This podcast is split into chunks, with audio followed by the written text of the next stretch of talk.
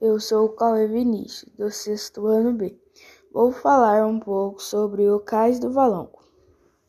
Para a Unesco, o Cais do Valongo é um sítio arqueológico sensível, pois abriga memórias que remetem a aspectos de dor e sobrevivência na história dos antepassados dos afrodescendentes que hoje totalizam mais da metade da população brasileira e marcam as sociedades de outros países do continente americano.